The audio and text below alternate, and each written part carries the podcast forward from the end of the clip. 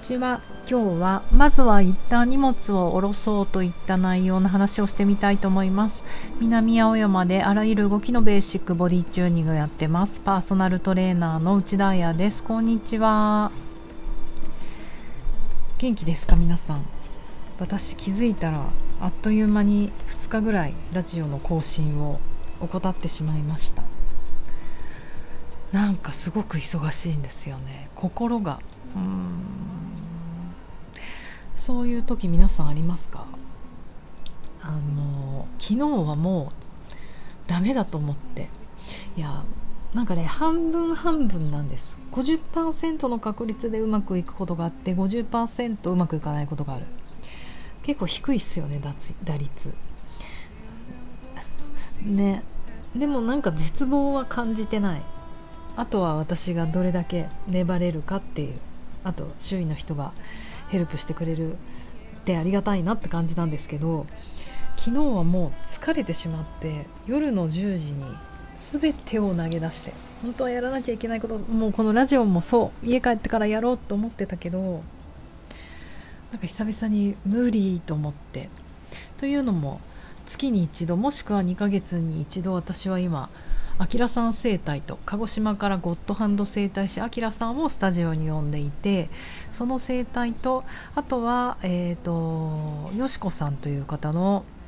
えーと、池城池城美奈子じゃないよしこさんという方のロルフィングというのを受けてます。それはねあのとてもいい施術なんですけどロルフィング受けると結構あの突然私はやっぱり神経系が疲れてるので副交感神経がバッと出てもうね何もできなくなるんですよね。でもそれを利用して寝るっていう感じです。昨日はもう計画的にそれ仕事全部終わってからロルフィングをセッティングして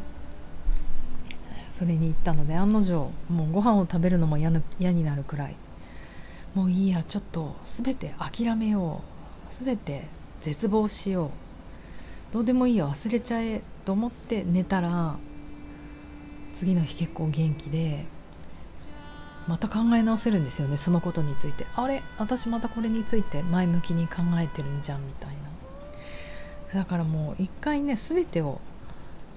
手放す肩の荷を下ろしてしまうことをおすすめします若者よ。そしたらね次の日違う景色が見えてくる気がするよという話なんですが今日は嬉しいことに、えーと、お便りをもらっております。ラジオネームが OK さん。かわいい。読みます。ちょっとねこれに関する話なんですよ。えっ、ー、と OK さんからのお便り読みます。オンラインレッスンの話です。前作リアル参加させていただいた時に感想を話させてもらいますと。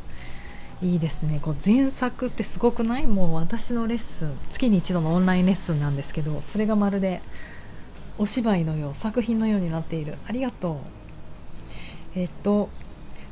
私のママヨガ参加者さんに多い骨盤後傾かつ反り腰の方がこのワークをすると肩の荷が下りたみたいにほっこりするしつい骨盤とか土台って言ってしまいがちだけど背負っていた荷物を下ろすこの感覚がまず大事なのかも。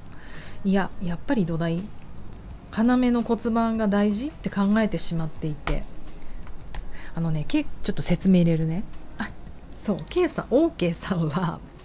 京都でもう18年ぐらいのキャリアを持つヨガの先生なんですよだからねあの自分のレッスンで感じてることを今こうやって書いてくださって昔野口生態片山洋次郎さんの生態の本かなんかで2枚仕立ての骨は上からロック解除する的な話を読んだことを思い出したのです。頭蓋骨肩甲骨骨盤。まずほっとして頭の緊張解除したら安心して背中に背負ってる荷物を下ろせるしそうしたら骨盤もニュートラルを探せるのかなと思いました。お母さんたち抱っこ紐を外せても子育ての責任感はずっと背負ってるから難しいかもだけど荷物を下ろして一息ついて肋骨パッカーンと開くことが緩むといいなっていつも気づくきっかけや気づきをありがとうございますというめっちゃ高度じゃない？さすがですよ。もう18年もキャリアあるんだもん。なんかもう私のレッスンを受けていただいてあのオンラインのねそれをヒントに OK さんのこの何て言うのかな今まで学んできたことが結びつくって最高嬉しいです。私がちょっとグッときちゃったのはお母さんたちは抱っこ紐を外せても子育ての責任感とかずっと背負ってる。いいね。だからこそ荷物にいいねじゃない。大変だよね。荷物を下ろして一息ついて肋骨パッカンとしたのが緩むといいなっていうなんかこの感覚が非常に素敵だと思いました。本当だよね。本当。わかります。なんか私も指導させてもらっていてなんか正しく動くとかこれがニュートラルであるニュートラルじゃないとかなんかそういうことをキチキチカチカチやってるとなんて体ってキチキチカチカチしてくんだろう。なんか私人のためにいいことをしてるんだろうかなとか結構2日に1回ぐらい思っちゃうんですよね。だからなんか基本的にフリーが好きなので自由にやろうよ楽しくやろうよっていう一応ねパーソナリティまあそれどころじゃない。どちらかというと緩めの何でもよくねっていうタイプの人なんだけどなんかねその正しさをスタートにした自由があると思うんですよね体って。だからなんかそれを伝えられたらいいなと思うのでやっぱり元あるニュートラルなポジションそこを知ってから崩していく自由みたいなものがあると思うのでそうそう無秩序と自由は違うなっていうところを極めていきたいと思うので OK さんありがとうございました。いろいろ感じてもらって。そして今週の土曜日のリブフレア肋骨がパッカーンって広がっちゃう。それはなぜかっていうレッスンも参加してくださるということでめちゃめちゃ嬉しいです。プレッシャー感じるけどそんな風に素敵に思ってもらえるようにあの頑張ります。ということでまだまだご参加お待ちしております。そうあのー、なんか今話してて思ったんですけれどもこのここの数日ね自分がやった行動に対してなんですけど私めちゃめちゃ人の外見を褒めてるなっていう 驚きがあって今ずっとこうやって話してきたことって内側のことじゃないですか。内需要感覚的な OK さんがくれた感想もそうだし私が OK さんの感想ちょっとはしょっちゃったんですけどあやさんが伝えたいことどのレッスン受けても思うんだけれどもあやさんが根底にやっぱり伝えたいことって感じることなんですね。感じることの大切さなんですね。って書いてあってめちゃめちゃ嬉しいです。もうねそれを伝えることに15年ぐらいかかってます。なぜならやっぱりボディメーカー何？ボディメイクセラピストみたいな何て言うんだっけな。もう言葉も忘れちゃったけど外見直してくれる人みたいに思われることがやっぱり悲しかったんですよね。あの私そっちじゃないしって思ってて腹をへこますとかマッチョになるとか綺麗になるとか。あの体の内側の感覚を変えることでそれが、えーと、体の動きや外側に見える動きや外側の外見を変えるよっていうことを伝えたかったからその感じることなくして動きとかただやけに動けるわかんない。それが動けることかわかんないけど動くことジャンプ100回できるとかやけに踊れるとかあと外見がね綺麗になるとかそういうことだけを求めてるんじゃないんですよねってことを言いたかった割には昨日今日と私えらく人の外見を褒めてなんかちょっと家帰ってきて恥ずかしくなるぐらいでいつだってしかもね男性なんですよ。おとといは1年ぶりに会う先輩私よりちょっと年上の男性がいて打ち合わせだったんですけどあの会うたびに若返ってくんですよ。すごくありませんか？50代男性でなんか若返ってくってもうちょっとなんかやってんじゃないのって 思うぐらい。まあなんかねただ筋トレしてマッチョになっていくだけでもなくなんかいい感じに年を重ねてらっしゃって向こうの通りからバーッて走ってきてあなんかすんごいえらいスポーツマン走ってくる。まあ私の知り合いじゃないなと思ってパッて目を伏せた時に「あやちゃん」って言われて「ええー、みたいな。もう開口一番に「何？なんでそんなかっこよくなったの?」ってすごくありません。大人2人が六本木の交差点交差点とか路上でなんでそんなかっこよくなったのとかちょっと恥ずかしいですよね今思えば。でも本気でびっくりしてしまって究極の外見を言ってしまった。そしてその後にまたその方のお友達の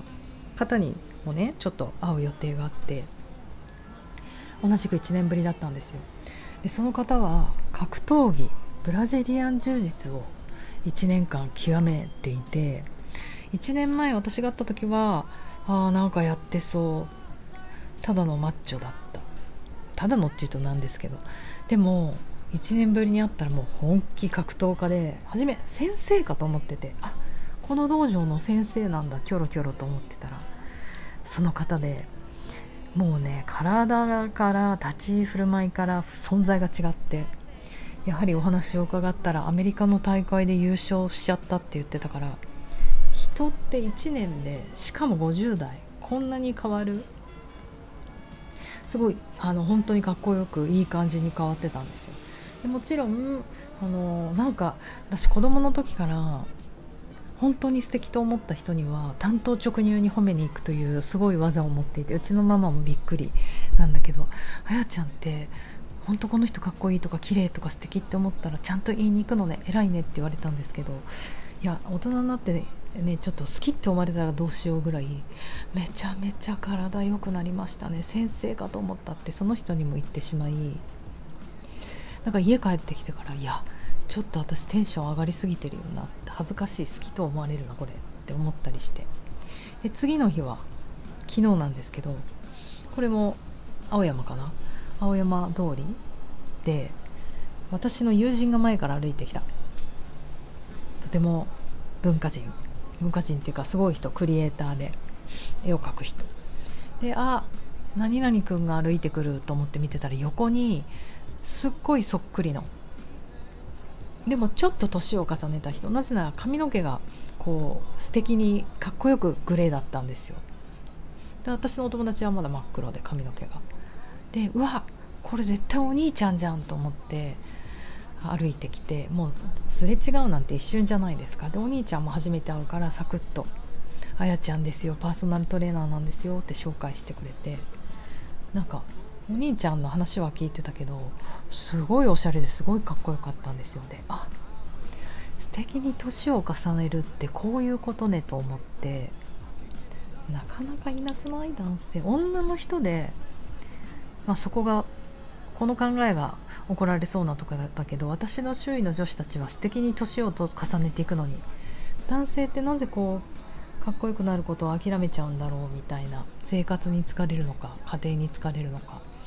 とかよくねそういう話を吉川晃司以外素敵な年を重ねた人っていなくないっていう話題をよく飲みながらするんですけどいたね。お兄ちゃんもかっこよくてなんか私またそこで路上で「お兄ちゃんかっこいい」って叫んでしまいこれ